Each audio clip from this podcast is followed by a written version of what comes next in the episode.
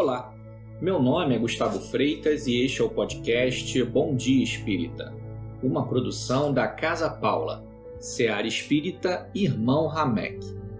Hoje vamos ler e refletir sobre o capítulo 13 do livro Coragem, psicografado por Francisco Cândido Xavier e ditado por irmãos diversos. Capítulo 13 Assim de momento Assim, de momento, você, de fato, não pode esconder a moléstia renitente ou irreversível que lhe promove o aperfeiçoamento espiritual. Não pode livrar-se do defeito físico inarredável. Não dispõe de recursos para desconhecer o parente difícil. Não consegue libertar-se dos conflitos íntimos com que haja renascido atendendo-se a fins determinados. Não liquidará de vez todas as dívidas que terá assumido diante dos outros. Vão se liberará da influência dos adversários gratuitos.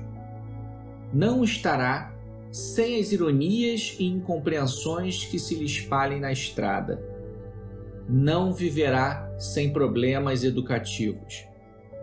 Mas você pode aceitar tudo isso e, da aceitação construtiva de todos os percalços que porventura lhe assinalem a existência, você pode partir para o esforço de trabalhar, melhorando a você, mesmo a fim de render tanto quanto possa no bem de todos, de vez que colaborar no bem de todos é o caminho para a verdadeira felicidade. Mensagem ditada pelo espírito Albino Teixeira.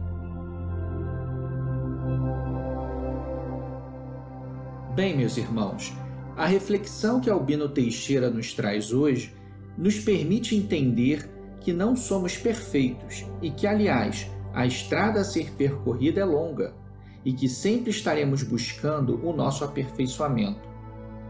Precisamos entender e aceitar a nossa condição atual e trabalhar para progredir com toda a diversidade que julgamos existir. Deus nos concede a dádiva de não termos o conhecimento das nossas vidas anteriores, para que possamos encarar a vida atual como um novo marco zero.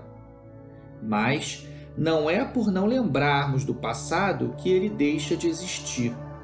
Somos seres centenários ou até milenares que vimos caminhando passo a passo a caminho da luz. Mesmo que não saibamos do conteúdo da nossa bagagem, ela está ali, cheia dos pesos do passado, mas também da experiência e dos conhecimentos adquiridos.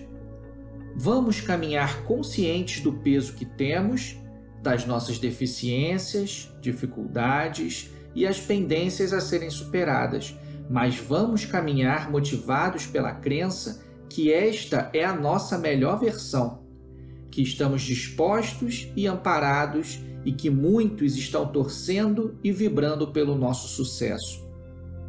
Lembre-se que Deus não te dá um fardo que você não possa carregar e que se Ele te deu é porque sabe que você aguenta. Fique em paz e até a próxima.